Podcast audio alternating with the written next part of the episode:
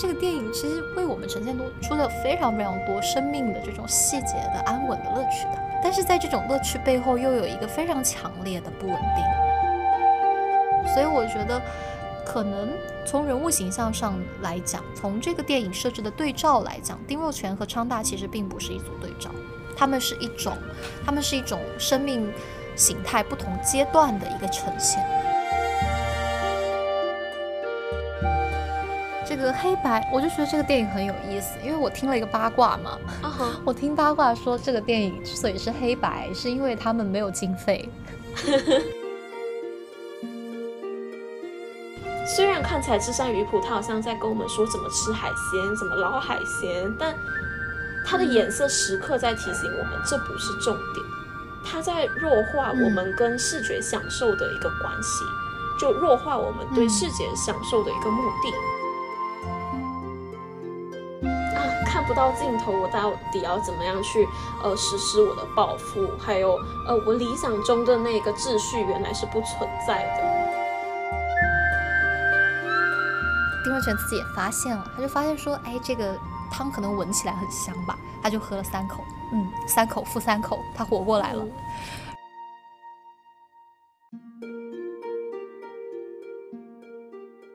这期节目前半段是我们为还没看过《资山玉谱》这部电影的听友们详细讲述的剧情内容。如果已经看过了这部电影，或者想直接进入到我们的讨论内容部分的话，可以点开这期节目的说明，参考我们的节目内容时间线，直接跳到后续的讨论部分哦。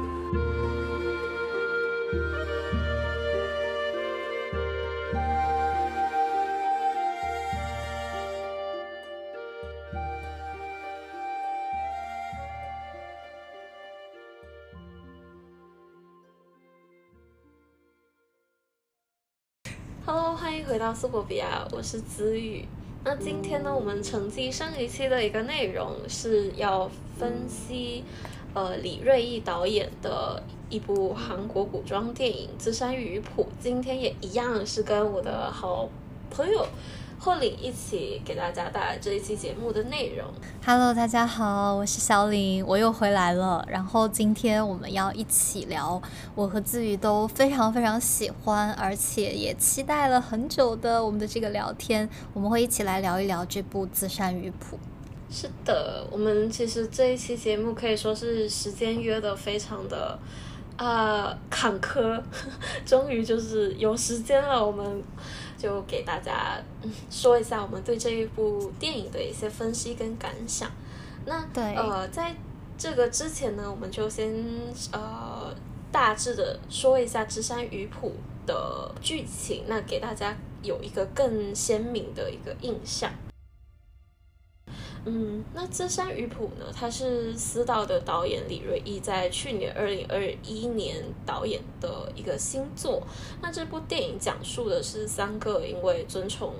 呃圣理学、西学的朝鲜官员，他们同时是以呃三个呃同胞兄弟。那他们涉及比较严重的一个争议跟党争，就受到了贬黜。其中一个最小的弟弟就受到了死刑，对吧？霍林，我我有没有记错呀？对对对，他们是三兄弟，然后丁若全、丁若中和丁若雍，然后他们因为一家人，其实他们这三兄弟是非常非常了不起的，就也也很天下闻名的文士，但是因为他们非常的。亲近西学，呃，当时应该是天主教吧，有传教士来，然后他们很亲近西学，就在当时的党争之中，就以此为由头，然后就对他们进行了一些迫害。然后他们家的老二丁若中，然后呢就是去世了。然后他丁若全大哥和年纪最小的弟弟，也就是康金，呃，康金先生丁若庸。他们两个呢，都是遭到了贬斥，然后呢，就流放到很远的海岛上去。对，那丁若全呢，跟他的弟弟比起来，他是比较被忌惮的一个呃学者，然后所以他就被贬到了更远更远的一个黑山岛。他的弟弟丁若庸原本就很担心他自己的哥哥啊，被派到这么远会不会有不适应的地方，但是在他们将要嗯道别的途中的某个节点。丁若全就啊表现得很坦然，他接受了这样的一个安排。那到了黑山岛，岛民其实对他也不算啊特别差，对他有一些有色的眼光，因为他们其实很少遇见这种来自呃城里的读书内陆官员，对，所以他们就对他非常的尊重，就就没有没有很明显，可是可以感受，其实他们对他没有呃特别大的排斥感。那一开始这部电影的叙事调度，其实。啊，我个人觉得还蛮轻松的。那在这里呢，他接受岛民，尤其是一个呃寡妇，嗯，叫对可居嫂，可居嫂，对可居嫂的呃非常尊重的一个招待。然后就在他接受了他的招待，然后吃了一口啊他们那边的鱼生之后，他就觉得这个地方真的啊不是一个非常差的地方，所以他嗯也更放心的待在这里。那他知道原来这个。嗯，他吃的那一盘鱼生是一个叫昌大的年轻人打来的一条鱼，然后昌大他是这个岛上唯一一个非常热爱儒学跟理学的年轻人，而且也是呃岛上唯一一个比较好学的年轻人，然后他就想要认识认识他，然后但是其实也不是因为他好学，丁若泉才想认识他，他主要想认识他的目的是啊，他知道。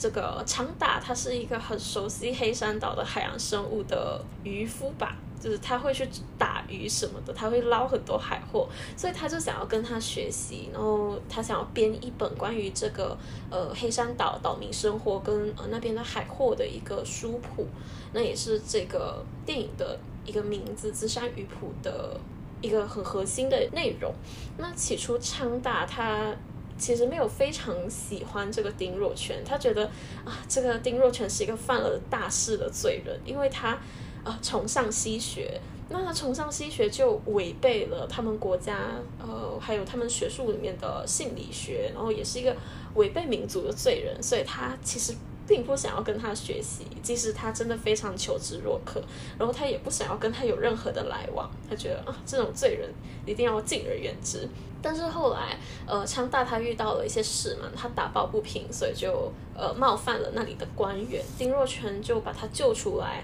那昌大最后才愿意跟他交换条件。呃，怎么说交换条件呢？也就是说，丁若泉他教他读书，然后呃，丁若泉。就要求昌大教他认识黑山岛的海货，出于交易而不是一种啊拜师收徒的一个关系，那昌大才坦然的接受这样的一个第一次的一个交流关系。对，刚刚子宇讲到了，就是昌大和丁若全他们的这个师生关系是怎么样的开展的。其实一开始的时候，就是到这个岛上，然后岛民们就是可居嫂，然后还有那个稍微有一点文化的村长。村长不是就当时很洋洋自得的说吗？啊，昌大那个小子他会读书，一开始还是我教的呢，对吧？他但是他就又说，就是他们其实都是知道昌大是非常非常爱读书的，嗯，而且他们也知道昌大的这个身份非常特别，就是他其实，呃，我们上节我们上一期也提到了，就是朝鲜在当时他们有这种阶级的划分，有两班，有贱民，嗯。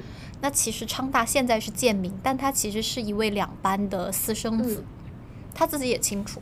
所以他就非常非常努力的想要读书。一开始是想得到他父亲的认可，后来是觉得自己也想过上一些人的，就过得像个人嘛。对，所以就是其实岛上的岛民也很同情他，嗯，所以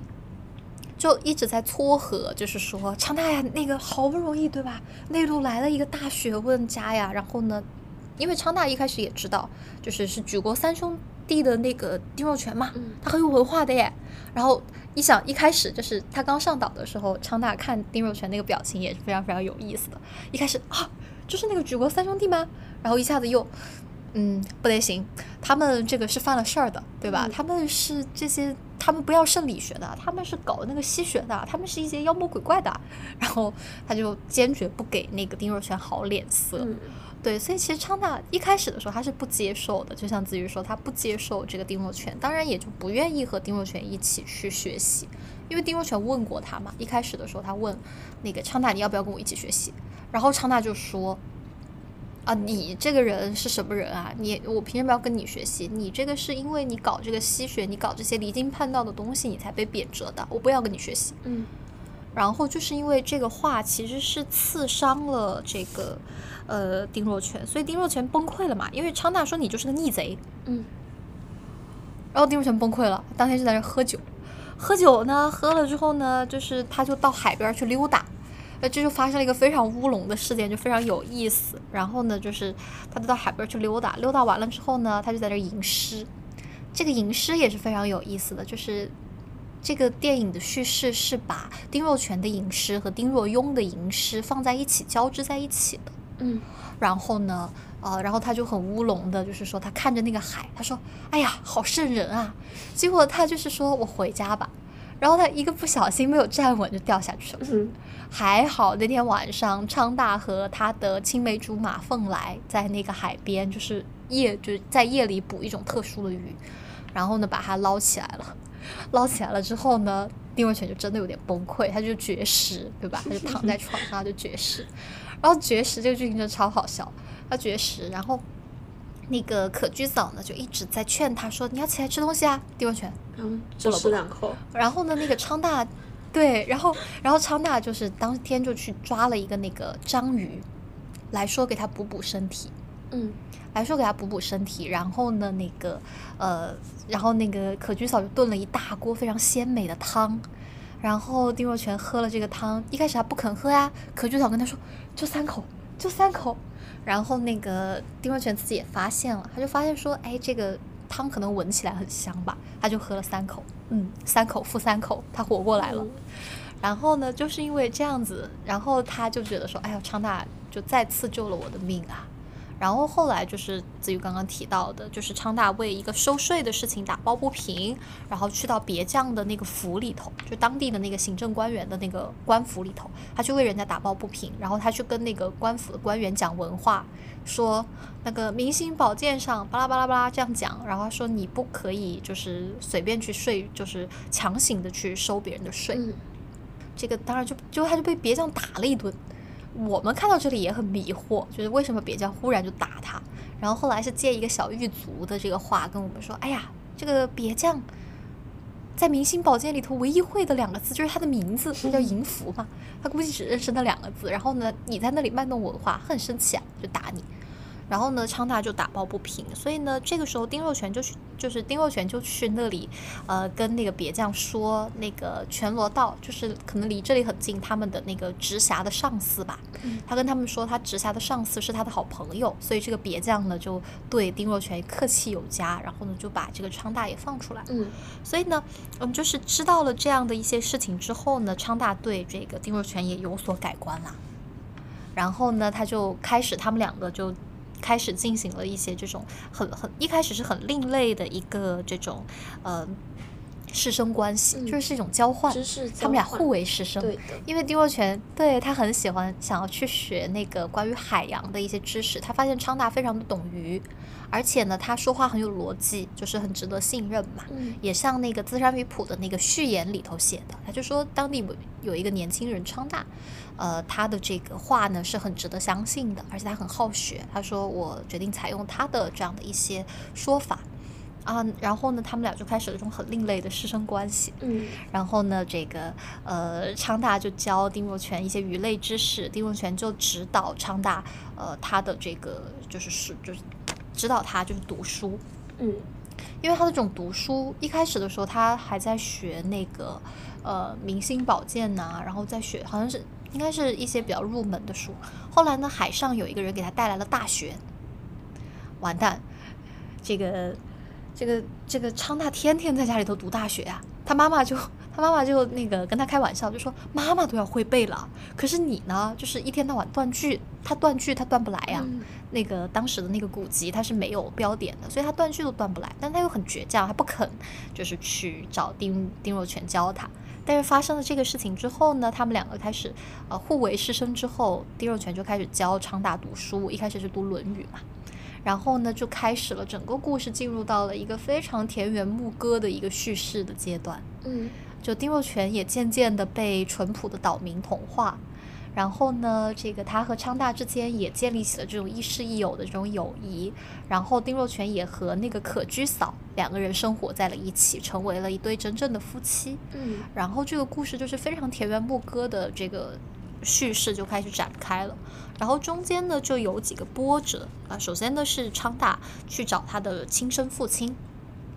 一开始的时候，那个昌大学大学那个大学嘛，他觉得自己学明白了，他就先去找他的父亲，找他的父亲，他希望能恢复自己两班的身份，他希望能够去参加科举考试。然后这一次呢，他的父亲就回绝了他，他的父亲很很很尖锐的就问他说：“你读到哪儿了？”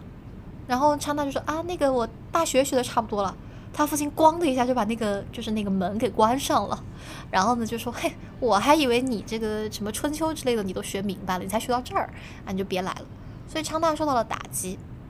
他于是回到了这个呃岛上之后呢，就更加就是认真的开始跟着这个丁若泉去学习。然后呢，还有一个波折就是后来这个呃昌大的这个呃能够得到一个机会，因为他逐渐学成了嘛。丁若泉的弟弟丁若雍在康津岛上啊、康津岛上就是丁若雍的话呢，他是有非常多学生的，因为流放的时候丁若泉流放的比较远，嗯。而丁若雍流放的没有那么的远，然后呢，他们两个就生活境况非常的不一样，所以丁若雍呢，他就有很多的学生，丁若泉就把昌大也引荐给他们，他就让昌大去呃康津岛上去拜访那个丁若雍，因为他是那个被贬谪的囚犯嘛，他不能随便走。然后呢，呃，在这个过程之中，就昌大和那个呃康金先生的那个学生对诗，然后发现昌大虽然是一个所谓的野小子，但是他这个诗念得特别好。然后他去了这个罗州，他去了这个康津之后，他就出名了，他的他的这个有文化的这个名声就传出去了。他的亲生父亲这一次就主动的来找到他，嗯主动的来找他，然后就说我要把你认回去，然后你就可以科举。所以这个故事把就中间的这些非常平淡的田园牧歌的故事讲述完毕之后呢，就进入到了昌大的一个人生的新的选择。嗯他跟随他的父亲回到了呃他父亲家，成为了两班，然后呢考试，然后呢跟着这些官场的人应酬，然后呢进入到了当地的税收部门去做实习。啊，讲的直白一点，他去税收部门实习。去实习之后，他就发现这个地方这个所谓的官场的很是是那样的，就是很很很很黑暗的。对，他们的这种税收是非常不公平的。到最后，其实是发生了一件非常血腥的事情，就是有一个平民，他生了一个孩子，然后呢，他家徒四壁啊。照理来说，税收是从十六岁的孩子开始收起，可是他的孩子才出生三天，税收部门就要到他们家去收那个军部。嗯然后这个人实在，这个这个平民百姓，这个男性实在是没有办法了，然后他就大闹税收部门，然后他就进行了一些非常血腥的自残的行为，然后昌大也是觉得完全无法忍受了。他曾经想要改变，但是他在邀请他的同僚们吃饭的时候，他同僚们也跟他说，呃，就是这个东西不是你能改变的。哎呀，刚来的时候大家都这样啊，所以到最后昌大就是也跟着那个平民一起，就是大闹这个税收部门，然后犯了事儿，最后他就是默默的回到了黑山岛。嗯在他参加科举之前，他和他的老师丁若泉其实是决裂了。对，因为丁若泉说，因为昌大问他，昌大问丁若泉，老师，你为什么不能像康金先生那样写一些社论？你每天都在这里写《资山语谱》这样的一本书，你想要的到底是什么呀？然后丁若泉这个时候跟他的学生交心，他说，真要问我的话，我想要的是一个没有两班、没有贱民、没有君主、没有平民的这样的一个世界。昌大觉得那怎么能接受呢？没有君主，你怎么样实现圣理学？没有君主，你怎么样去实现这个，就是为国为家做事情啊？嗯昌大不能理解，所以他和他的老师决裂了。但是当他去到这个真正的进入到官场去进行了一些这种实践之后，他终于才又回到他的老师身边。但是那个时候丁若泉已经去世了，这个故事就在这里结束了。嗯就是一个昌大的回归，故事就结束到这里。这个电影真的和它的剧情和《私道》非常不一样，《私道》是不断的闪回它的剧情的单元性非常强，它有七个单元。嗯但是这个故事呢，是一些非常细碎的生活细节，然后呢是按时间的线索娓娓道来的，慢慢的给我们叙述的。嗯对，所以这个故事的这个电影的剧情大致就是这样子。呃，听小李这么描述剧情，我有很多当时我跟小李啊在聊天室一起聊的一些问题就，啊突然蹦出了好多，就是关于丁若泉跟昌大双线叙事的一个作用。呃，对比思道的话，我们都知道它的双线叙事是时空的双线叙事，是一个当下跟过往，然后慢慢叠合在一起的一种方式。但是丁若泉跟昌大，他的双线其实并没有特别的明显，他们两个人的生活状态跟进步的形态其实是交织在一起的。然后我记得小鼎他也跟我讲过，丁若泉跟昌大其实是本质上是一样的人，他们只是在不一样的一个呃成长阶段，然后达到了同一个对，同一个呃复归到生命的意义的这样的一个旅程。呃，对我，因为我在看这个电影的时候，我是发现这个电影里头其实是有三组对照，有三个比较明显的矛盾。呃，但是呢，这三组矛盾啊、我觉得概括一下，其实可以是，呃，儒学和当时的西学，这是第一组矛盾。然后第二组矛盾呢，就是朝廷和百姓。然后第三组矛盾呢，就是我觉得很有意思的，这也是我今天很想分享，就是两种流放生活。呃它有就是丁若泉和丁若庸的生活，但是这个电影里头有这么多的矛盾，可是丁若泉和昌大却不是。对，他们两个并不是一组对立，也不是一组对照，他们两个其实是处在不同的生命阶段。嗯呃昌大就是未来的丁若泉，丁若泉也曾认真的学习所谓的圣理学，也就是儒学，他也曾想报国报家呀。可是呢，丁若泉到最后他就发现说，他用所他用生理学接纳了西学，他始终有好奇心，他接纳西学其实也不完全是为了什么富国强兵。我们看完整个电影会发现，丁若泉丁若泉是一个呃非常为自己而活的一个人。他追逐知识，只是因为他喜欢知识，他热爱知识，他觉得有意思，他觉得好奇。嗯然后呢，嗯、所以丁若泉去学习这个生理学，而且他也在围观的过程之中，他其实看到了，作为官员的他们，并不能改变什么。嗯比如说，这个黑山岛上的人，他们过得那么的辛苦，他们的税收那么的多，然后呢又很穷，收收税收到最后，呃不仅收不上米，又收不上他们的那个军部，就等价换算的那个东西嘛。嗯然后呢，也收不上，就是把一些人家里的锅碗瓢盆儿，还有那个牛什么的都拉走了。我记得非常深刻的是，在岛上的一个画面，就是昌大不是一开始去为那个税收的事情打抱不平吗？嗯然后那个昌大为什么会去打抱不平？就是因为他们家隔壁，因为那个收税的事情，然后把他们家锅也拿走了，然后那那一家人就真的是没有活路了。然后昌大就去打抱不平，然后在路上，昌大听到了两个收税官员的这个，就这个电影画面给我们拍了两个收税官员的话。收税官员就是他们把人家的羊和牛都牵走了嘛。有一个这个这个这个小小丽 A，他就说：“哎呀，这把人家的牛羊都牵走了，人家怎么过呀？”然后那个小丽 B 就说：“哎呀，你不下狠心，我们也得喝西北风啊。”就是我们会发现，就是他的这种矛盾，并不是说你当了官儿，因为你是一个好官，你就可以解决这个问题。就像昌大到最后，他去进入到了这个嗯官僚系统之后，他会发现他自己能做的非常少。所以对丁若泉而言，丁若泉理解，他是在那个官场中摸爬滚打的，他理解自己能做的东西太少了。嗯他也不愿意就是这样子去活，所以他才会跟昌大交心说，我我我不我不想要那样的生活，我不想要那样的一个，就我我想追求的是一个没有阶级之分的这样的一个世界。但是当时的昌大不理解，可是到了最后，重新乘上小船，飘飘荡荡的又回到这个国土边陲小岛的这个昌大，他可能就明白了。所以我觉得，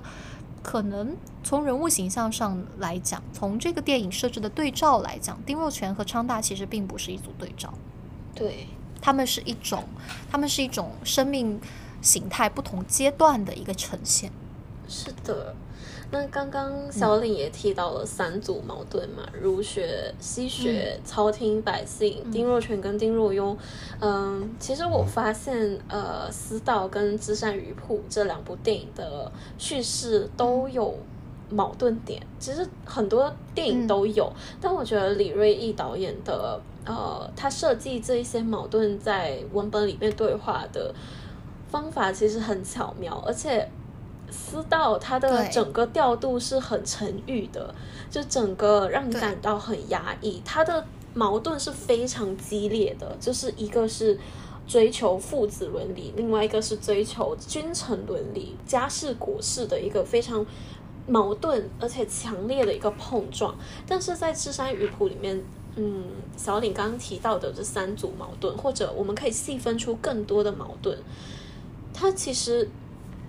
都是不经意的跟我们提出来，他只用提点的方式给我们说，呃，主要都是在跟我们解决丁若全跟昌大这两个角色的呃一个心态上面的一个呃面貌，而不是给我们看说他们怎么激烈的去对抗这整个环境，而是在这个环境之中的那种无奈的感觉。对，非常就是至于的这个感受，我也是这样想的。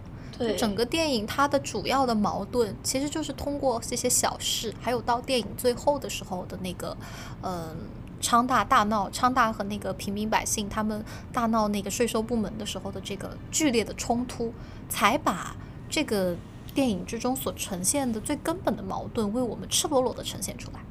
在整个电影的主体叙事之中，就这种矛盾，这种朝廷和百姓的矛盾，其实是非常的隐微的，它不是他要去主要呈现的一个东西。整个电影是非常像田园牧歌，就看这个电影是觉得非常快乐的。对，就吃鱼生，然后捞海货，然后认识每一个不一样的海鲜，就是在海里面是怎么样的一个形态，然后小鲨鱼可以钓到什么鱼之类的，就真的是一个对看起来很开心的一个电影。但呃，事实上，它就是当你洞悉它背后呃关于人物的一些处境，还有他们的一些嗯立场的问题的话，你会发现这整部电影其实。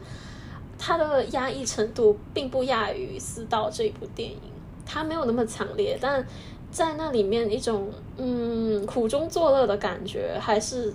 比较强烈的。昌大他呃最后选择回到黑山岛，他脸上释然的那一种呃感觉，其实也夹杂着很沉重的东西，太多的无奈了。其实对照起来，昌大他才。踏入官僚体制多久？他很快就有点像看透了，就是啊，呃，我理想中的那个秩序原来是不存在的。原来，呃，是的，那个秩序它只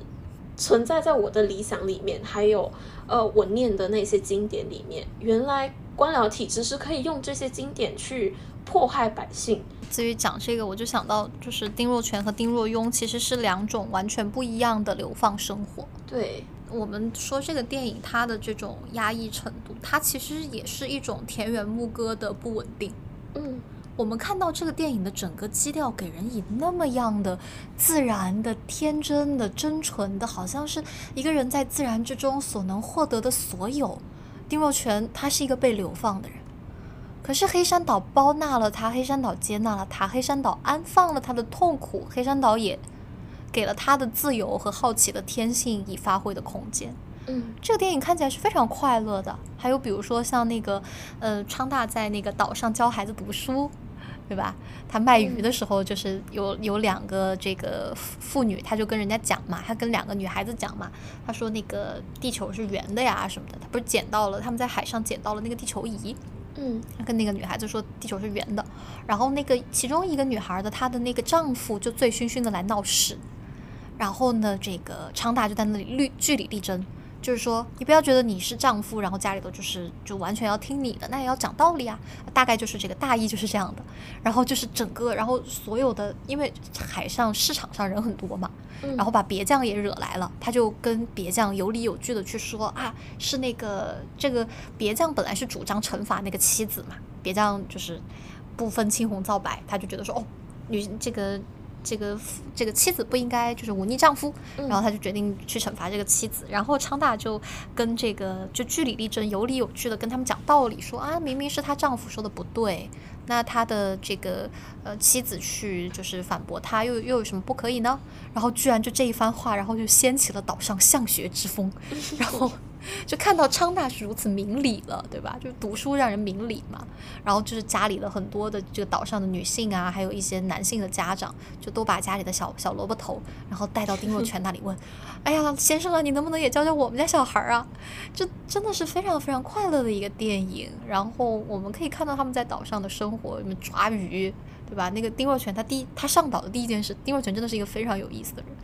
嗯，就是他和他的弟弟丁若庸分别的时候，他首先就在那里说，他就说：“哎呀，那个比起悲伤，我现在的感觉更多的是激动。”然后到了岛上之后呢，这个丁若泉第一件事情干嘛呢？就是在那溜溜达达，背着手啊，在那溜溜达达，溜溜达达就发现可居嫂不是在那儿砍那个松树吗？嗯 他不理解，他就说：“啊，你们怎么可以挖松树？松树都是可可可用之材。”然后可居嫂就告诉他说：“这个松树要收税，嗯，每一棵都要收税，这是他们承受不起的。”对，然后呢，他就写了一个社论嘛，就几乎是他在岛上写的唯一的社论。这也是很很有意思的是他的节，他时间节点，这是丁若泉在岛上刚去到岛上的时候，他去写的这个社论。嗯他之后就没有再写了。然后他去了岛上之后，他在那溜溜达达，然后就在那就在那捡了一个树枝嘛，然后蹲在那个海边的一个小的滩涂上面去戳里面的一个那个红尾缸，一个那个软体动物。嗯我我我这个内陆人民，我真的是不知道那些鱼都是什么东西，然后我也他在那戳人家，然后对就很好笑，然后那个那个软体动物就很生气，就向他喷水，然后丁若丁若泉上岛就干这事儿。这个人是这个这个电影其实为我们呈现多出了非常非常多生命的这种细节的安稳的乐趣的，对，但是在这种乐趣背后又有一个非常强烈的不稳定，这个不稳定到了电影的结局的时候才为我们呈现出来。对，就是我们可以看到，进入到官僚体系的昌大，实际上他不能够适应，他逃跑了。嗯他逃跑了，他好像是离开了这个官僚的体系，他好像是离开了这些黑暗的地方，但是实际上该收的税还是得收啊。对他没有电影终结在这里，对，对他改变不了任何的东西，电影也终结在这里。这就是这个田园牧歌最大的不稳定和最大的一个无奈之处。电影也只能终结在这里。哦，然后就是我跟自愈之前聊的时候也提到了，就是一个就是很早的大陆的一个电影叫《刘三姐》。嗯刘三姐这个电影也是非常有意思，它也是一个平民百姓的这种田园牧歌，讲的就是那个呃，我不知道他们具体地方是在哪里，反正拍摄地点应该是在广西吧，桂林一带。嗯哼然后呢，这样的一些当时的农民解放前嘛，然后有那个地主，里面就这些农民啊，给这个地主打工嘛，然后呢，就是租借这个地主的土地，然后呢，这个地主就百般的去这个剥削他们，然后其中就有一个非常漂亮又聪明的女孩子叫刘三姐，然后呢，这个他们就。一开始的时候，这个地主欺负他们嘛，他们就据理力争。然后那个电影是有很多山歌，也是非常非常可爱，就是这些这些普通的农民，他们怎么样的互帮互助，虽然贫穷但很有爱。然后到最后呢，这个刘三姐是被这个，因为她很美貌，所以他就被当地的一个官员看上了，然后就强行掳去要做姨太太。然后呢，这些农民就是这些普通的百姓呢，也就是互帮互助，因为刘三姐还有一个恋人嘛。然后呢，这个恋人就去救她，然后他们两个也是一起逃离了那个地方。这个嗯电影非常的欢快，然后呢，非常的呈现出一种就是普通的底层的百姓去呃与这个地主斗智斗勇，而且这个地主一直是处处在下风的状态，但是到了这个故事结局的时候，依然是以逃跑。刘三姐和她的爱人甚至不能够回到他们原来的家乡，他们只能选择撑着他们的小木筏远走高飞。好像是很美，晨曦之中，他们逃离了这个，呃，在在黑夜之中，他们逃离了这个，嗯，地主的这个家里，这个官员的这个家里，逃离了这个囚笼，然后去到晨曦之中，去到一个新的未来。他们出走了，他们逃离了，可是都是逃离。娜拉出走了之后呢，该怎么办呢？这两部电影都没有为我们提供答案，所以就是这种田园牧歌的故事，它是很快乐，但是我们同样也可以看到，在这种世外桃源般的叙述背后，有这样的一个不稳定的存在，这是这是会让人感到无奈。对，对，但是这种无奈也会被消解。就是我会觉得，在这个电影里，他把这种呃人的无奈沉放到自然之中去了。嗯就是在这个电影中，我们会看到，嗯，像丁若泉这样的一个人，他是始终在被自然所接纳的。是的，就整个的电影，尤其是像我们在这个电影的最后有一个非常非常棒的一个运镜，看起来很普通，对吧？但他的那个运镜非常巧妙，就是昌大坐着这个船，我们这个电影它是黑白的嘛，昌大坐着这个船啊，飘飘荡荡的回到黑山岛，嗯然后呢，镜头一转，拍了一个空镜，一个黑山岛，然后黑白的电影画面逐渐变成彩色的，嗯就忽然给我们这样一种感觉，就是千古万古，山水常在。就是所有的这些东西纷纷扰扰，但是只有自然是永恒的，嗯人是很渺小的一个存在。所以在这个电影之中，我觉得它的处理方式是非常巧妙的，就是他把这种不稳定消解在自然之中，恒长的、亘古不变的自然，永远的是包纳着这种痛苦的，就是你的痛苦是值得被消解的。嗯，对，所以我觉得这个电影是非常非常让人觉得很有力量的。对，呃，有感于霍林刚刚讲的最后一句，我们丁若泉这样的人物，昌大这样的人，他们永远都被自然接纳。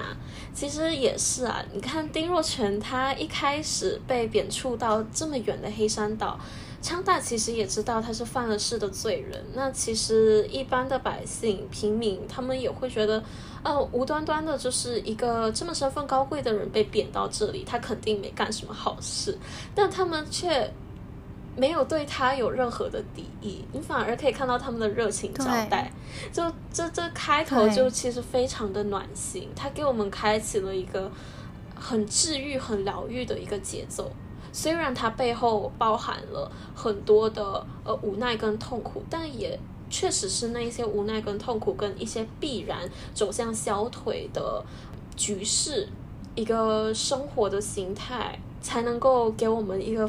很清楚、明显的对照说。其实你愿意回到另外一个不是属于我们的，我我们人所塑造出来的一个硬性的，然后啊几乎偏向邪恶的一个嗯文明规矩。其实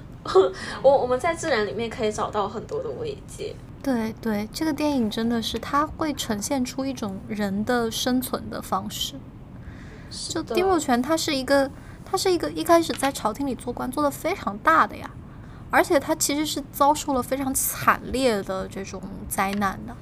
比如说他的女婿那个黄世英，一开始的时候电影也给我们拍摄了，就说黄世英他是一个激进的天主教徒，他认为就是儒学的东西应该被推翻，所以当局就对他采取了非常惨烈的这种惩罚嘛，就是把他拦腰砍断了。对对，就是就是丁若泉他们三兄弟，而且他的弟弟也因此而死了。他是经历了大风大浪的，他的生命中不是没有痛苦的。嗯如果他没有痛苦的话，他也不会说他到了那个黑山岛之后，他坠海，坠海了之后就坠海呗。可是坠海了之后，他崩溃了呀，他不能被昌大接受说他是一个逆贼。他坠海起来了之后，意外坠海被救起来了之后，他也躺在床上寻死觅活了一回啊。嗯，可是他就，可是他，他就，可是他活过来了。他因所以就是我觉得就是，对，所以我觉得这是丁若泉这个人物给我们的一个启示和他非常可爱的地方。他有生活的那个劲儿，对他始终热爱生活，他始终有他的好奇心，就像他自己在最后写给昌大的信里头一样。他说：“就像你说的呀，这这岛我们不应该叫黑山，我们应该叫慈山，慈悲的慈。就在这个慈善之中，我觉得我的我的生命中的这些痛苦，我的好奇，它都被包纳了，我的人生得以重新展开。这是这是丁若泉的这种生命的方式。而且我觉得很有意思的是，这个电影从一开始就在给我们塑造丁若泉这个人的性格，本身就有非常多很乐天的、很自然的这种地方。嗯，他和他的兄弟们是非常不一样的。我觉得有一个非常有意思的对照是，首先是他们三兄弟行刑，一开始不是把他们家三三兄弟全都抓到一起了，对，然后就。跪成一排，然后那个呃，那个刑部的那个主事那个官员就来，那个爷爷就来问他们嘛，就说你们还有什么话可说？然后丁若中说：“我只有一死才能证明我兄长、我的兄兄长和我弟弟的清白。”然后那个丁若庸也是说：“啊，那个实在不行，你们就把我杀了吧。”只有丁若泉一个人，他跟那个刑部的来的那个官员跟他说：“请您给我十几个打手，我再就给给给我一点时间，我一定能把这个事儿给你办妥了。”只有丁若泉一个人表现出了求生欲，对不对？就是他的他的两个弟弟都是说：“我死了就算了。”只有丁若泉觉得：“哦，他他就像他跟昌娜说的，我那个时候也想好了，我要背叛生理学。”嗯。他不是一个很僵化的人，他是可以把这个东西所，他是可以把这个东西抛掉的。他是他是觉得生命至上的一个人，很有意思。这个人真的非常有趣。对，我不知道小林有没有注意到，其实他也有解释到为什么丁若泉会有这样的一个态度，而不是让我们呃觉得丁若泉是一个叛教徒，然后是一个呃十恶不赦的一个不忠诚也不诚恳的一个人。他。其实，在叙事的中间有说到，其实他对圣理学、对西学也是，呃，不算对西学，就是对当时的天主教是有一些质疑的。嗯，突然间，呃，从北京嘛，北京中央就下达了一个命令，说什么，呃，我我其实有点忘记了，就是他的那个命令，然后他就质疑说，怎么可以做这样子的一个事情？其实。那个他他接受西学，他也接受呃天主教的教义。不过，对于一些直接施于人的一些指令或者一些想法，他还是有自觉的觉得，哎，这个其实是不对的。就很像呃儒学、心理学里面也存在着一些跟现实层面的矛盾，他也意识到了。那也不代表说他是愚忠于圣理学，愚忠于天主教。有去反省，他是一个很有自己判断的人，所以其实丁若泉他在那前面表现出这样的一个态度，并不是呃一个负面的一个嗯作为，而是合理化了，而且呃这这一点其实也让我想到之前有一部日本的一个文学作品被改编成电影叫《沉默》，我记得之前我有跟小林讲过，呃，关于对我还没来得及看，没事，就是。一个关于天主教或者西学到底是合不合适东方呃东方这个词不太好，就是合不合适我们呃东亚这一当时的东亚。对对这一区的一个文化，就是在沉默那部电影的话，当时的 Edo 是啊江户时代的一个将军，他就呃处死了很多的传教士嘛，然后也处死了很多天主教徒。那当时他给那时候的。神父说一段话，就是说，呃，日本这个地方不适合天主教，天主教教义也不适合我们日本。他说：“你们你们对太阳的解读有你们的解读，我们对太阳的解读有我们的解读。你们觉得的神是天父是天神，但我们觉得的神是太阳，就是。”观念的一个区别，他就说你在这里传教有什么意义啊？其实你也传不开来真正的天主教的教义。当时的这个任何的西来自西方的一个宗教，到了东亚这个地方的时候，其实它产生了很多矛盾，而且也牺牲了特别多的生命。那我相信丁若泉他在他在这样的一个环境之下，他是有深刻的去反省的。我接受的东西，它的本意到底是什么？我接受它，是因为我出自于一个非常好学，知道西方有太多进步神速的东西，我们值得去追寻，但并不代表我们要愚忠于它。是的，所以我觉得就是这个电影，包括它为什么要叫《资山鱼谱》，嗯其实我觉得资山鱼谱也是一种对真理的象征。在这部电影里面，其实有两种所谓的真理，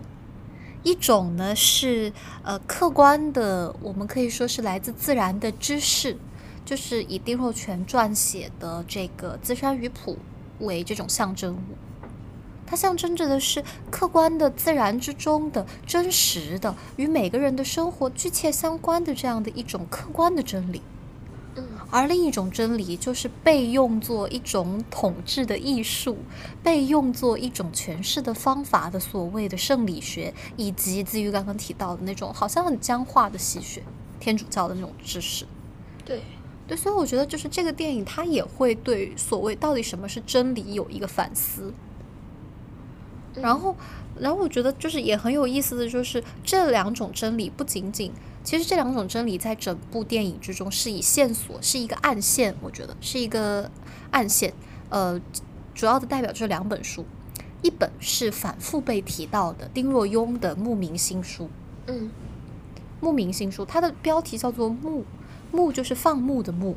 放牧人民应该怎么做呢？我有一些心得，我来写个书。大概就是这样的一本书。对，然后昌大也问他的老师丁若泉啊，你怎么不写这种书呢？就是因为他问了这个问题嘛，然后丁若泉才告诉他，我所希望的其实是一个没有两班与贱民之分，没有嫡子与庶子之分，没有主人和奴隶之分，也没有君王的那种世界。嗯然后另外一条线就是丁若泉的这个自杀鱼谱。就其实这两兄弟也是，我觉得这两兄弟的这种对照才是真正的一个暗线。这个故事的对照并不存在于丁若泉和昌大之间，而存在于丁若泉和丁若庸之间。对，我觉得他们两个之间的这种对比，电影之中也给我们很多线索，呃，非常有意思的。首先是那个他们两个作诗，作诗就是我们刚刚其实提到了那个丁若泉有一次喝多了酒嘛，嗯因为他崩溃了呀。昌大说他是逆贼，然后他喝多了，他就到海边去散步。到海边去散步的时候，他就有一个，他就吟诵了一首诗，一首汉诗，就可能是当时从丁若泉的集子里找到的吧。就电影导演他们真的是非常有意思。然后在拍摄这个细节的时候，两个人丁若丁若泉和丁若庸两兄弟的画面和他们吟诗是交织的，嗯他们吟诵的诗歌是交织的。丁若泉吟诵的是什么诗呢？丁若泉吟诵的是“留妻为寡妇，别子为孤儿”。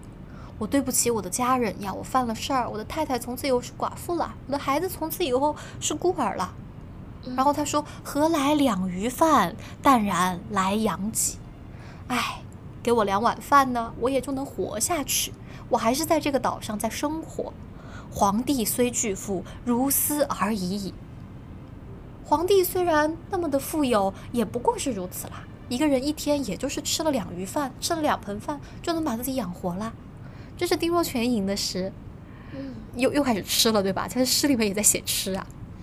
然后这个时候交织给我们的是丁若庸的诗，就是丁若庸吟诵的那个诗，前面有很长，我就只说后面几句了。丁若庸的那个诗是他说：“节气藏胸中，百鸦犹百起。”我的心中依然有这种豪情万丈啊，我的心中依然有这种呃斗志啊，依然有志向啊。虽然百般的被打压，可是百般的他又重新的燃起。赤县本觉岛，目短迷崖矣。他说我所居住的这个地方赤县呐、本来是一个小小的、很边陲的这样的一个岛。哎呀，这些这这里面的这些人呢，可能他们都目光短浅，然后呢也没有多少文化。然后他说豪门尽倾覆，其间仅五寺，一个非常非常典型的士大夫诗。他说这个小岛上大家都没有文化，豪门大族呢都倾覆了，其中只留下武家还有祭祀了。祭祀，嗯，这这很很有意思，我觉得这个这个是非常有意思。他们不是一家，他们不是一家三兄弟都接受西学吗？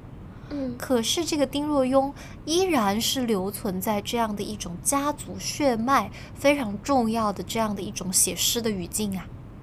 对，他写诗依然会写这种典型的士大夫诗，说他们的这个，他们这个绝嗣了，他们不注重这种呃家族的传承了。我觉得这个非常有意思。他们俩吟诵的这个诗，这是他们俩刚上到这个呃流放地的这样的一个这样写的这样的一个诗，嗯都呈现出非常的不同。然后就是反复的文中呃文中 电影里面给我们提到的那个嗯，他们俩写的那个书嘛，就是《牧民新书》和《资山鱼谱》。嗯然后就是，所以我就会觉得说，他们两兄弟的这种对比，还有一个非常有意思的细节。这个细节呢，没有给我们说的特别多，但是如果大家仔细注意一下的话，会发现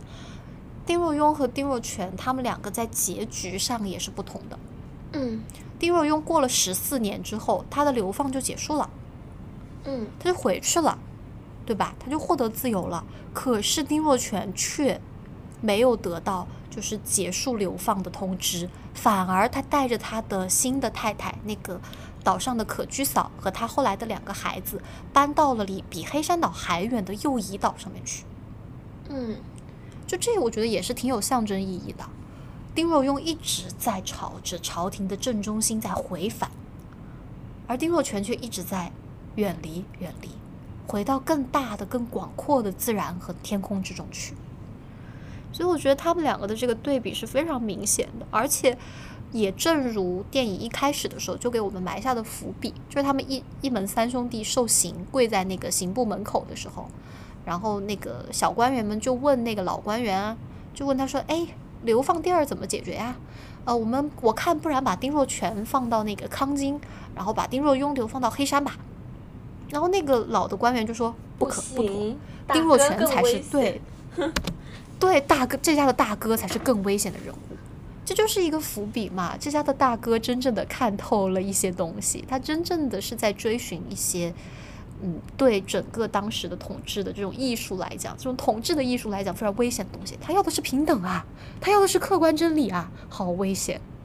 所以这个电影非常有意思，它的叙述非常的巧妙。嗯我听小李这么分析哦，突然想到一个很有趣的、嗯呃服化道方面的呃一个表现，嗯嗯。就是丁若庸嗯嗯。是戴眼镜的嘛，然后 丁若全是没有，就是比较戏剧化的一个解读方式。丁若庸他他们两兄弟都一样是接受西学的，然后丁若全他是觉得西学是有助于我去呃发展更多的东西，去追求真理，去追求更进步的一个世界，呃一个更理想的一个嗯。国家。但是丁若庸呢，嗯。他是觉得嗯西学我学了之后丰富我的学识，但他的那个。呃，整个思维逻辑的基底还是属于儒学，还是属于理学的这个部分。嗯西学的眼镜，就是西学对他来说有什么样的一个影响呢？他其实就像一个外在的眼镜一样，他看到了国外的一些东西，但是他并没有把它应用到自己的思想里面，就 就是这个是它依然只是一个工具。对哦，我觉得自愈这个解读好妙，我之前没有注意到这个细节，天呐，太有意思了！这个也是很有、很有趣的一个细节。我是觉得他的眼镜很可爱，然后我我也是在想，怎么就是弟弟会戴眼镜呢？就他们两个也一样看书的，不是吗？啊，哎，我一开始想的是那个丁若全天天在外头就是招猫逗鱼，然后然后看了好多绿所以他不近视。对，可是丁若庸不一样，他拼命的要翻书去论证自己说的东西没有错。苦作书斋。对，其实真的很有意思，这两兄弟的一个对比，是一个很和谐的矛盾的对话。它其实这两方都是一个个别的真理，我们都可以入世，我们也可以出世。我们出世是为了成全自己心里面对于自己，呃，活在这个大自然不可控的一个世界里面，我我们要安放我们的灵魂，就像祥林讲的。可是像丁若庸那样非常入世，他很关注自己的国家政治体系、民间，呃，君臣还有呃朝廷跟百姓之间一个平衡的关系，他。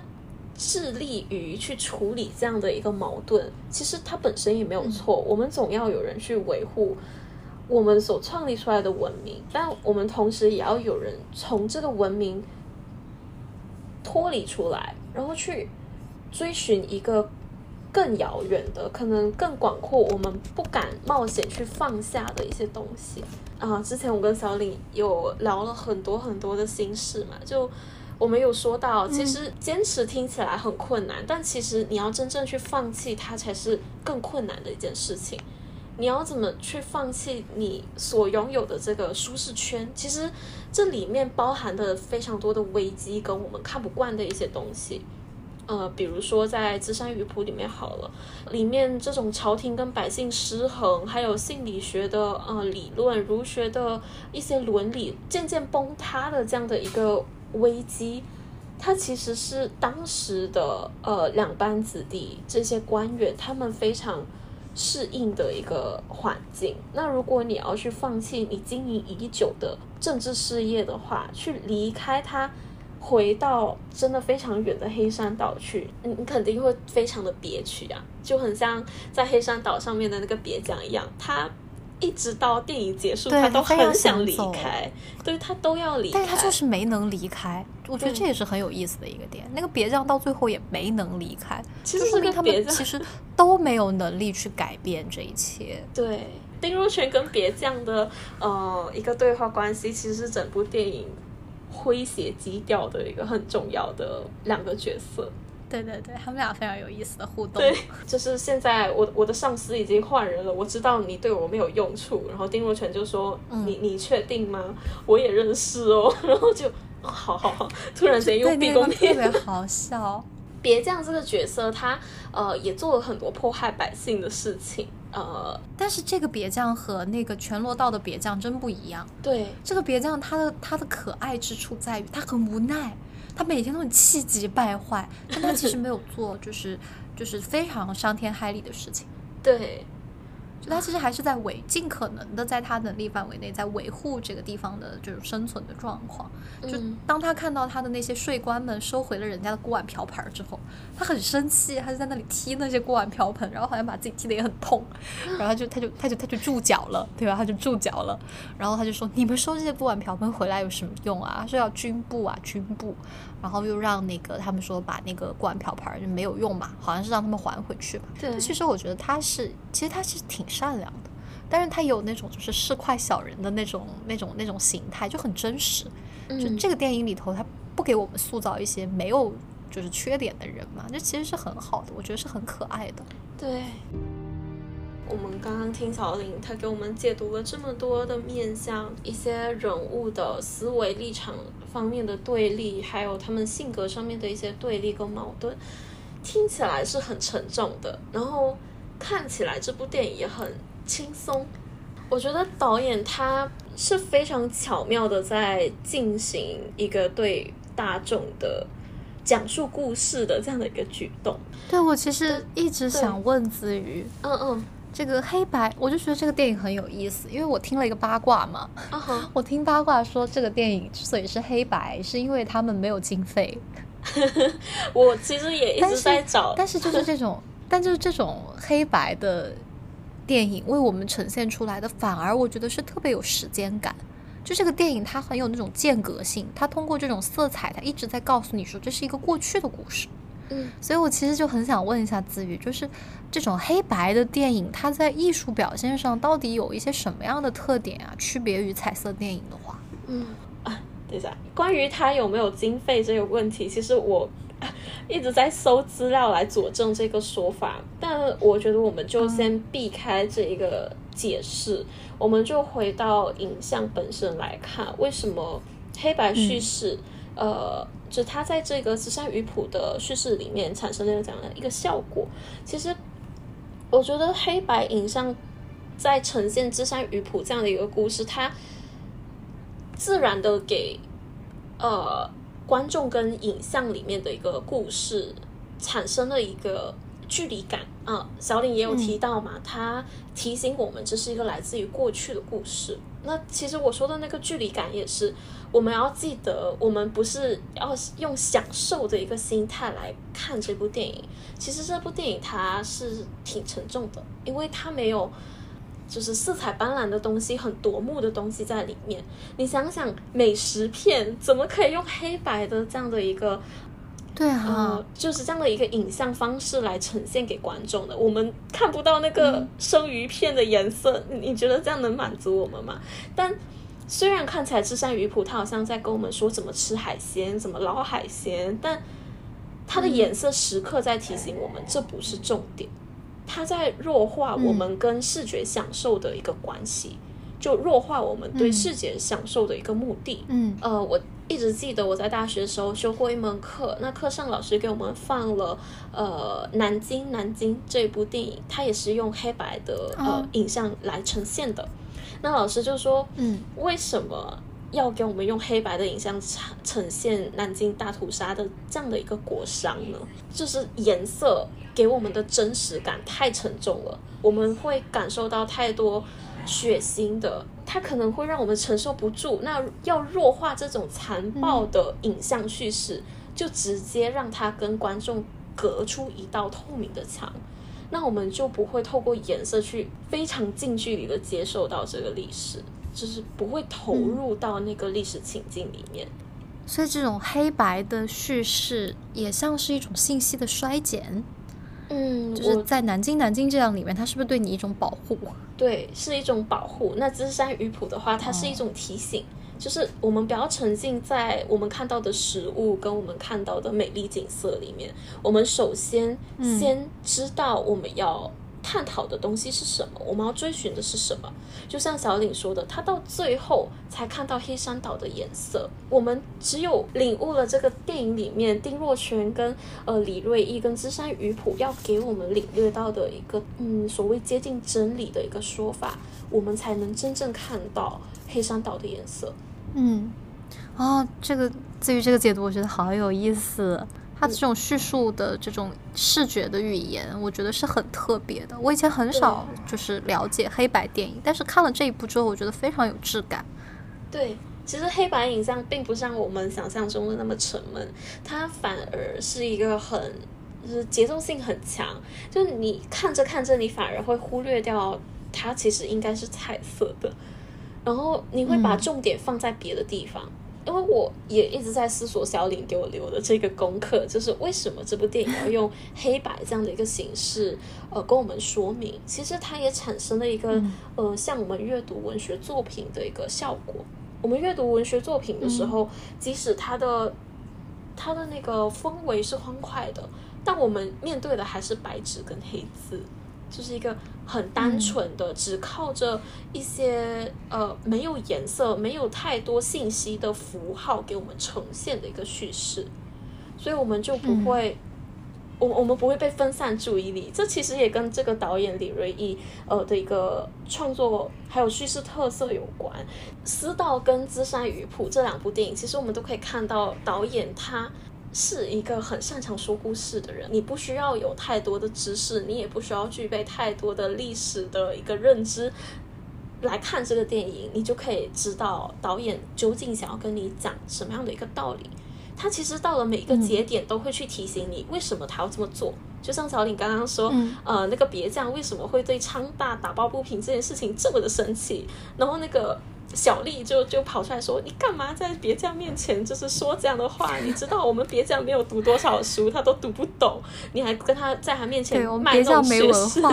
对，其实这些东西在呃，就是在电影里面，它本身是不需要存在的，我们都可以知道。就是我们细想之后，我们都可以知道哦，为什么别将会这么生气，但他偏偏要安排这样的一个次要人物。呃，一一个非常小的角色来提醒我们说、啊，这个这个节点为什么他们的情绪会是这个样子的？嗯。导演李瑞一他的叙事特色是这样的，就是在《私道》也是一样，他会安排，就是每个角色都非常到位，跟我们说他们的立场是什么，就是他们的冲撞是什么，然后冲撞出来它的结果是怎么样的，他的叙事都铺排的非常好，他不会是，对。嗯，就不会留下任何的悬念。呃，我我自己特别有感的一个部分就是《私道》跟《智山鱼谱》嗯。最后其实都有闪回这样的一个画面，就是闪回啊，对，闪回这个叙事方式在电影里面，呃，尤其是呃这两部电影这一种节奏，它特别煽情，它能够达到一个直接煽情的作用。也是导演他本身有去考量说啊，我我现在就是生怕你不懂昌大现在的心态，所以我就透过昌大去闪回他跟丁若泉的一些相处，然后啊，你才知道原来昌大现在是在思念他的老师。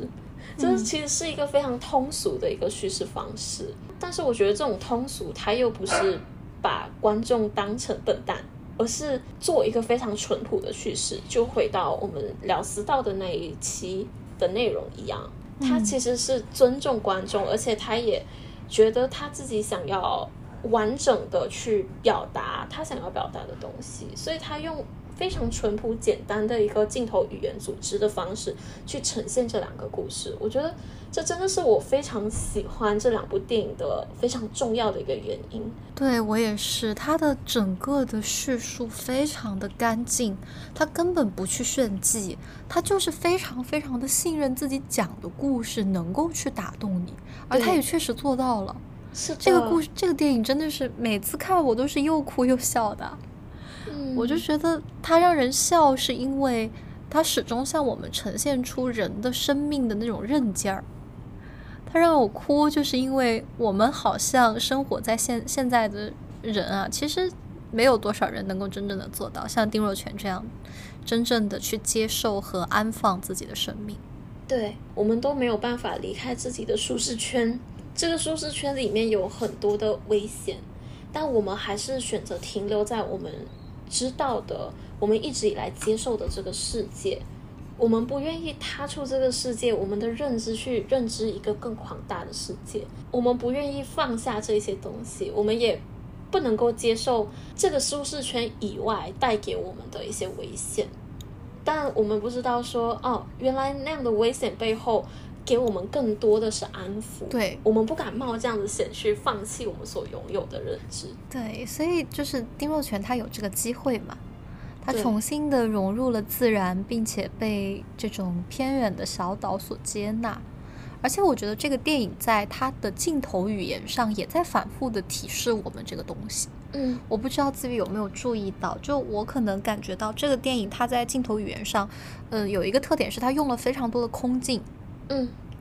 它的非常多的空镜，而且它这个空镜不像，因为我之前看小金刚二郎的电影嘛，嗯嗯，然后还有那个就是呃赤之愈合，他们都喜欢用空镜，但他们的空镜基本上是特写近景或者中景。对，这个电影的空镜绝大部分是大的场景远景，就是会给人一个感觉，就是人是非常非常渺小的。对。我就觉得这是非常非常有意思的一个电，就是一个镜头语言。对，尤其是就是昌大有一个画面，就是说他真正的开始接受丁若泉的学识的时候，丁若泉不是教他读《论语》嘛？嗯。然后他有一次读到那个书之后呢，丁若泉跟他讲一个道理，他就很感动。然后他就到，他就晚上的时候他就去海边，就是因为他们捡到了那个地球仪。嗯。然后丁若泉就跟他说，那个呃，地球是圆的嘛。然后昌大一开始说不接受，但是丁若泉就跟他讲，他就说我呢运用生理学的方法，我接纳了吸血。他就是在跟昌大讲，你不能够很迂腐的去认为这种官方的东西、官方认可的东西就是正确的。嗯，为什么大家同样是使用文字，可是呢，我们使用着同样的文字，呃，可是却就是。朝廷的人，这种君王，他就规定了你什么东西是对的，什么东西是不对的。而像你这样的打鱼人，你就不配用这样的文字吗？然后他就跟他讲这种道理嘛，就是借由他们捡到那个、那个、那个地球仪之后，然后昌大就去到海边，然后当时就就用了一个延时镜头。就让我们看到昌大的一个背影剪影站在海边，然后漫天的星斗缓缓的在移动，那个场景是让我觉得非常的震撼的。就是人在广袤天地之中其实是那么的渺小，嗯，对，所以我觉得这是非常非常有趣的这个电影的一个主题。它其实一方面向我们呈现出这种，嗯，在当时的生活中每一个人的无奈，丁若泉的无奈，丁若庸的无奈，海边岛民的无奈。他们都没有办法去对抗当时的那个统治的艺术，但是同时，这部电影又反复的在告诉我们，这一切已经只是故事了。不仅仅是因为，不仅仅是它在时间顺序上，它是一个 old story，它是一个属于属于时序上的 past 的一个事情，而是就是对你自己的经历而言，也是如对你自己的人生而言也是如此。所有发生过的事情都已经只是故事了，你要向前看呀。广袤天地之间，人其实是很渺小的。不要被那些很宏大的东西束缚住了，你要真切的去感受你作为人的生活呀。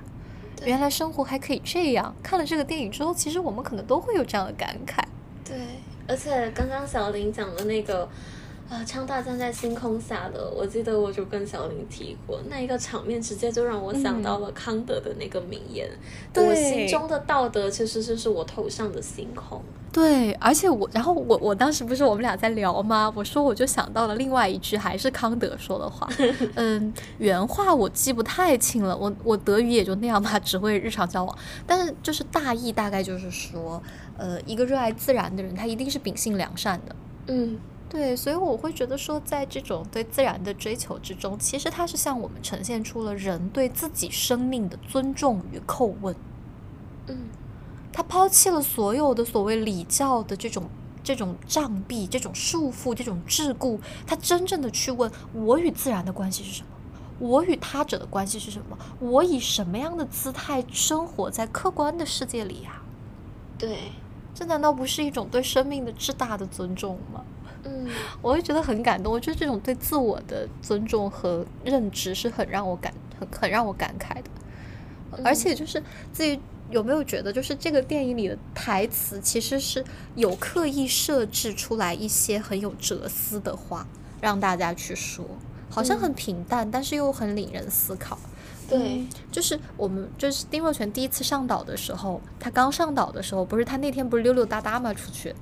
嗯。然后他就背着手，穿着官服，在那里溜溜达达。然后站在那个崖壁上，那个山崖上，他看到下面有一个小小的海港。然后他就在那里说，他就说啊，这个山间流出淡水，然后海海港风平浪静，所以才有了村啊。我们其实会觉得说，哎，对啊，是这样啊。山间流出淡水啊，有淡水嘛，人才能生活嘛，啊，风平浪静嘛，那个没有大浪嘛，那个才会有村子嘛，人家才能在这里生存嘛，很对啊。可是为什么要讲这句话呢？可是这个很对的话，我们平常其实也是不会去想的。嗯，丁若泉这样一个那么有文化、那么就是受到尊重的一个所谓的举国天才，他上了岛之后，他的第一个感慨竟然是这么朴素的道理。我觉得这可能也是一个设计，这个也让我觉得非常感动。就是我们会发现，到了这个远离统治的艺术所覆盖的区域之后，丁若泉也真正的开始叩问：生命是什么？存在是什么？嗯，所以，我就像自瑜跟我说的，我们都会，我们其实都感受到这个电影它是有一种美学和哲哲学上面的这样的一种努力在里头的。嗯，还有很多，而且它有很多很很小的这种台词。嗯，他有很多很小的这个台词，就让人思考很多。还有，就像那个昌大说的，一开始的时候，丁若泉为什么会想要说，哎，我要跟这个叫昌大的年轻人一起学习，呃，鱼的知识，其实就是因为当时昌大扛了一个鱼回来嘛。嗯，然后呢，那个那个丁若泉就说，哎，这不是捕的？对对对，他问那个鱼，他说他以为那个鱼是鳐鱼，然后昌大跟他说那个是缸鱼。然后，然后他就跟他解释嘛，这两个鱼为什么长得很像，但是却不一样。然后丁若泉就说：“啊，你好厉害！”然后那个昌大就很不以为意，昌大就觉得城里头来的人没见识，当时就是这样的一个表现，对吧？昌大就是这样的一个表情。然后，但是就是在这样一个很戏谑的一个呃肢体语言和神态的表述之后，昌大有这样的一一段话，他跟丁若泉说：“啊，你要捕鱼，你当然就要了解鱼啊。”这是很正常的，是一个渔夫孩子能说出的话，对不对？然后接下来就是，刚鱼要走的路只有刚鱼知道，鳐鱼要走的路只有鳐鱼知道。啊，这我觉得突然来了一个这样的非常有就是有哲思化的这样的一个台词，我就觉得，嗯，这部电影不仅仅只是在讲故事而已了。我会觉得它有一些设计在里头的。我会觉得作为昌大这样的人，他说出这样的一句话是有一点点和他的身份违和的。但是他却说出了这样的话，对，所以我觉得就是这个电影里头有很多这种小的呃台词是是在蕴含思考的，还有一个就是嗯。就是可居嫂，然后丁若全，还有那个昌大，他们三个人在那个家里头聊天嘛。嗯，因为可居嫂种的那个玉米丰收了，自己记得吗？他们一起在那里快乐吃玉米。对对。然后那个丁若全他们就说：“哎呀，这么好的玉米，一定是就是种子，想必是很好的吧？”然后可菊草就很不服，对不对？他就说：“那个，嗯，种子好，你们都觉得是种子好才行，但是呢，其实。”对呀，怎么不是土地好呢？再好的种子没有土地的话，它也长不出来啊。它有这样的一些争执，所以我觉得就是非常有意思的。然后还有一个就是，还有一个让我觉得很感慨的台词是丁若全和那个昌大交心的时候说的那句话。嗯，就是丁若全跟昌大解释他为什么会觉得说我现在不想要一个我我想要的不是一个有君王的世界。他跟昌大说，这么大的国家。却连一个渺小的我都容不下，嗯，啊，就是这样很小的台词，就让我觉得，就是整个的电影里面，它其实是时时刻刻既让我们在这个故事之中，又让我们跳出这个故事来看到他想要呈现出的，就是一些具有超越性的东西。嗯，不过我觉得像那个昌大说出“呃，瑶鱼要走的路只有瑶鱼知道”那一句话，其实，嗯。我我个人觉得违和感倒是不会，我觉得其实有每每个人在自己的生命位置上面熟悉的一些东西，其实他们都很会下意识的去讲出一些有心人听起来很有意思的话。我理解了，我理解了，就很像我我记得我生物学的老师跟我说，其实他的他的祖母不是生物学家，可是呃也不是物理学家，但是他却。可以讲出呃启发他去研究生物学跟物理学的一个呃一段话，他们非常不以为然。他说有一次祖母在熬汤的时候，就拿着那个汤匙顶住那个汤，就是那个锅盖，然后就让它有一点空气可以流出来，然后这样的话它才不会水就不会溢出来，然后把那个煤火熄灭嘛。我那时候我的老师他只是一个小学生，然后他就问祖母为什么要这么做，他就说，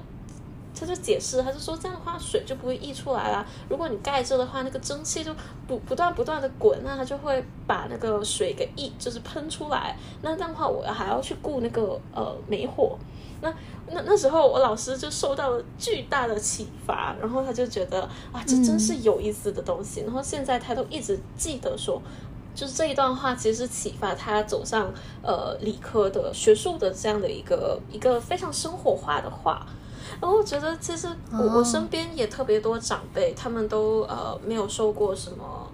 教育，就可能连基本的一些义务教育也没有完成，但是他们确实有非常多生活上的哲理，就是就是会莫名的启发到我们。我觉得基于这个视角比我之前感受到的那个还要贴切。对，如果是从这样去想的话，我觉得那就更妙了。对，就是他其实还是在跟我们去诉说这种平等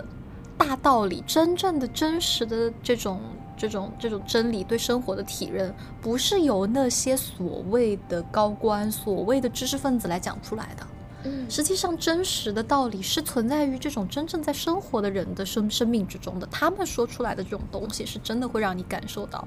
这种忽然让你的灵魂有一个忽然被敲击到的这种感受。对，哎，我觉得自愈这个视角非常好。就是，就是我觉得，就是那些岛民啊，还有我们生活中的每一个人，其实是非常可爱的。对，我我们可能呃，身为呃，一直不断的去追求。就是学术更高阶层的一个完成的人，我们会觉得自己可能饱读诗书，但我们其实也只是掌握了呃观察某一个规律的方法，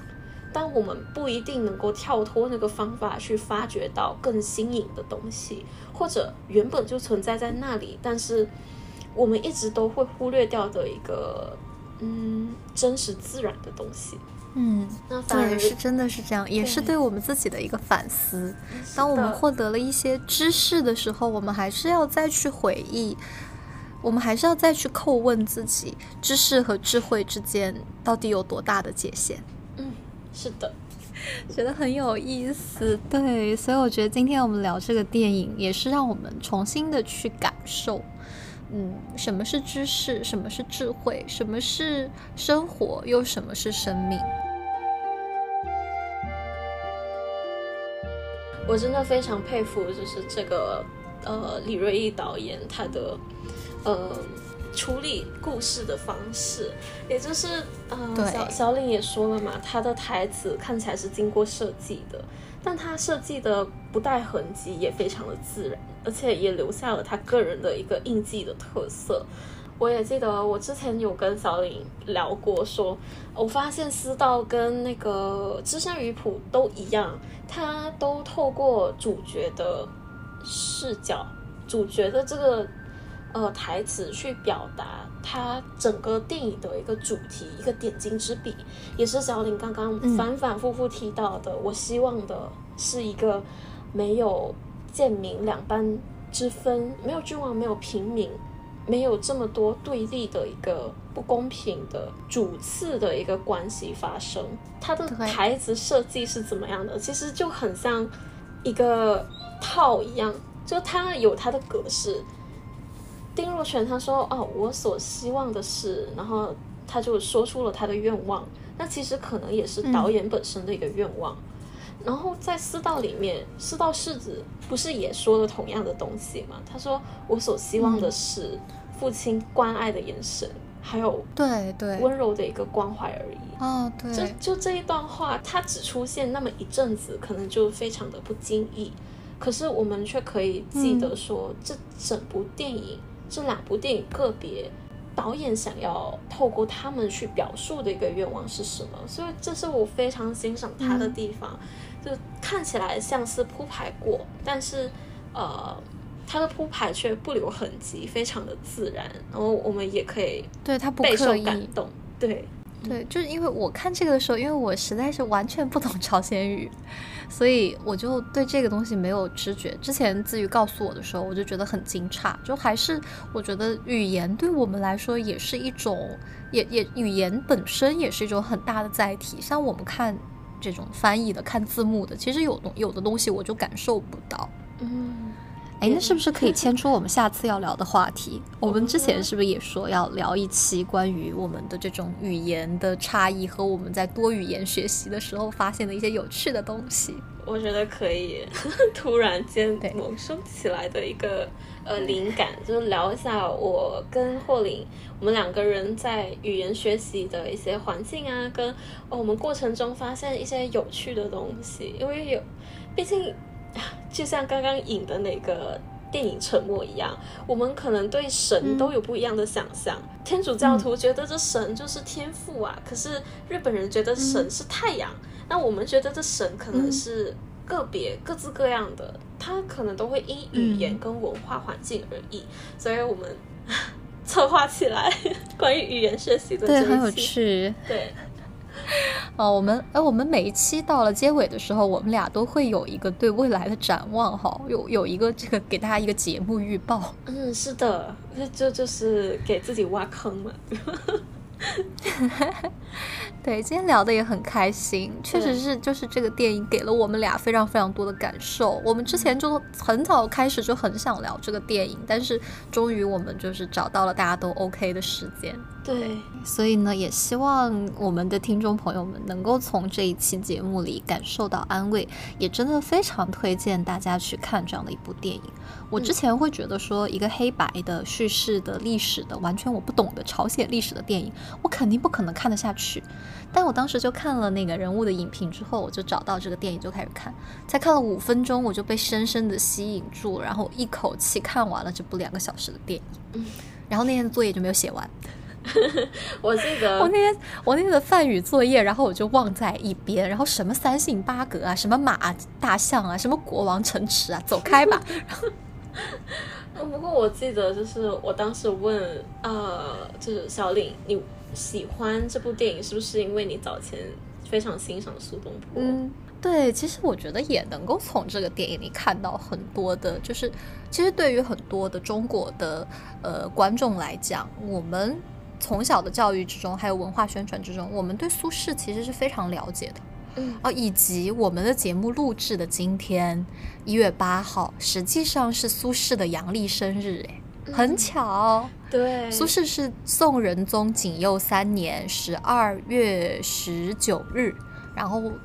按万年历推算的话，当时那一天就是阳历的一月八号。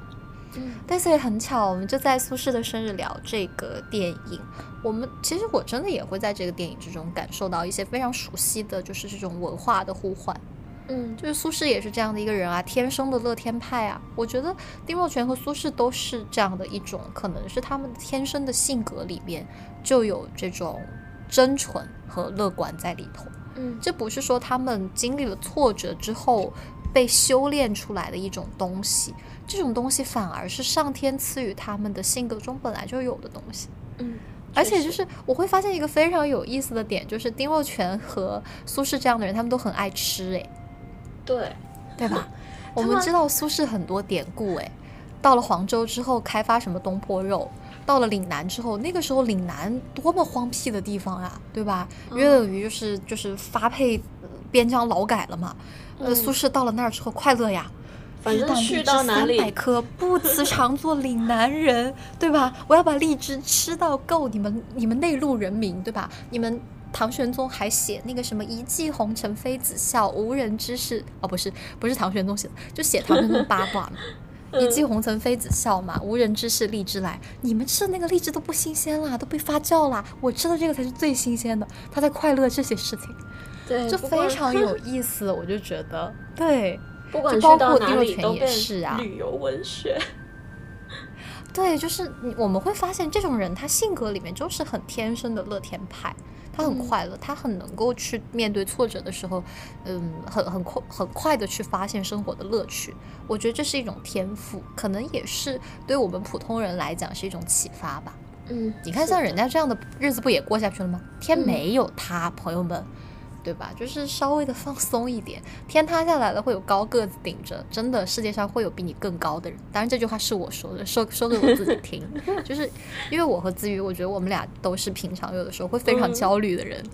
别说对，所以，看完这个电影会让我们觉得很焦，很很很很安慰。对，就是平时真的会苛求太多东西，就不管对自己是一种硬性的要求，或者是啊，大家都会劝说你不要想这么多啦，但其实自己心里面真的放不下来。但是看这样的一部电影，看丁若泉怎么样去面对他的贬处生活，还有呃，让我们想起了苏东坡他面对贬处生